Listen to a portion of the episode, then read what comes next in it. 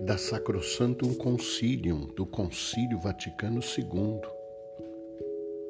Eles eram perseverantes em ouvir o ensinamento dos apóstolos, na comunhão fraterna, na fração do pão e nas orações. Louvavam a Deus e eram estimados por todo o povo.